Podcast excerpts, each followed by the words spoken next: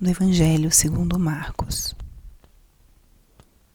Naquele tempo, Jesus chamou a multidão com seus discípulos e disse: Se alguém me quer seguir, renuncie a si mesmo, tome a sua cruz e me siga. Pois quem quiser salvar a sua vida vai perdê-la, mas quem perder a sua vida por causa de mim e do Evangelho vai salvá-la. Com efeito, de que adianta o homem ganhar o mundo inteiro se perde a própria vida? E o que poderia o homem dar em troca da própria vida? Se alguém se envergonhar de mim, das minhas palavras, diante dessa geração adúltera e pecadora, também o filho do homem se envergonhará dele quando vier na glória do seu Pai com seus santos anjos. Disse-lhe Jesus: Em verdade vos digo, alguns dos que aqui estão não morrerão sem antes terem visto o reino de Deus chegar com poder.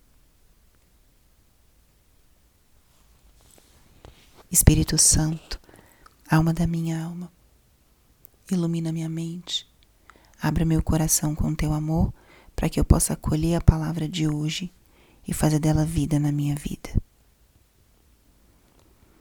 Estamos hoje na sexta-feira da sexta semana do tempo comum. O trecho do evangelho de hoje traz muitas frases de Jesus que têm uma potência muito importante. São afirmações que são estruturantes no nosso caminho da vida espiritual. Se alguém quiser me seguir, renuncie a si mesmo. Tome sua cruz e me siga. Renuncie a si mesmo e tome sua cruz. Um chamado que mostra mais uma vez a cruz como parte do caminho do seguimento de Cristo. No evangelho de ontem, ele anunciou aos seus discípulos a sua paixão, morte e ressurreição. E nesse trecho de hoje, ele afirma a necessidade de abraçarmos a cruz para poder segui-lo. E a seguinte afirmação que eu gostaria que a gente inter, internalizasse e meditasse, especialmente agora, às portas de um feriado, feriado do carnaval, tempo onde as pessoas é, aproveitam para descansar e muitas para participar das festas. É um tempo onde o coração de Jesus é muito machucado. O tempo do carnaval é um tempo onde Muitas pessoas optam por alegrias temporárias. E muitas vezes acontece o que Jesus está falando aqui. De que adianta o homem ganhar o mundo inteiro se perde a própria vida? O que poderia dar o homem em troca da sua própria vida? De que adianta experimentarmos de tudo, vivermos todos os prazeres, todas as experiências e perdermos a própria vida.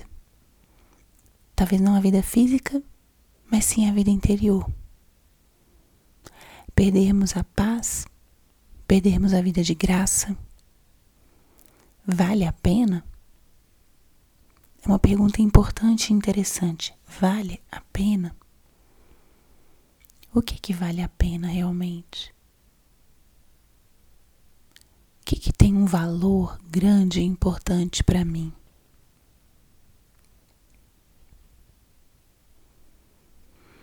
Como essa palavra pode iluminar o meu dia de hoje e também esse tempo próximo do meu feriado, do meu descanso. Abracemos essas duas afirmações de Jesus que são muito importantes. Na verdade, uma afirmação e uma pergunta. Quem quiser salvar sua vida vai perdê-la, mas quem perder a sua vida por causa de mim do Evangelho vai salvá-la. Jesus está indicando para os seus discípulos qual é o caminho, o percurso da união com Ele, da vida plena, da salvação. E nesse caminho está incluído a cruz, a renúncia.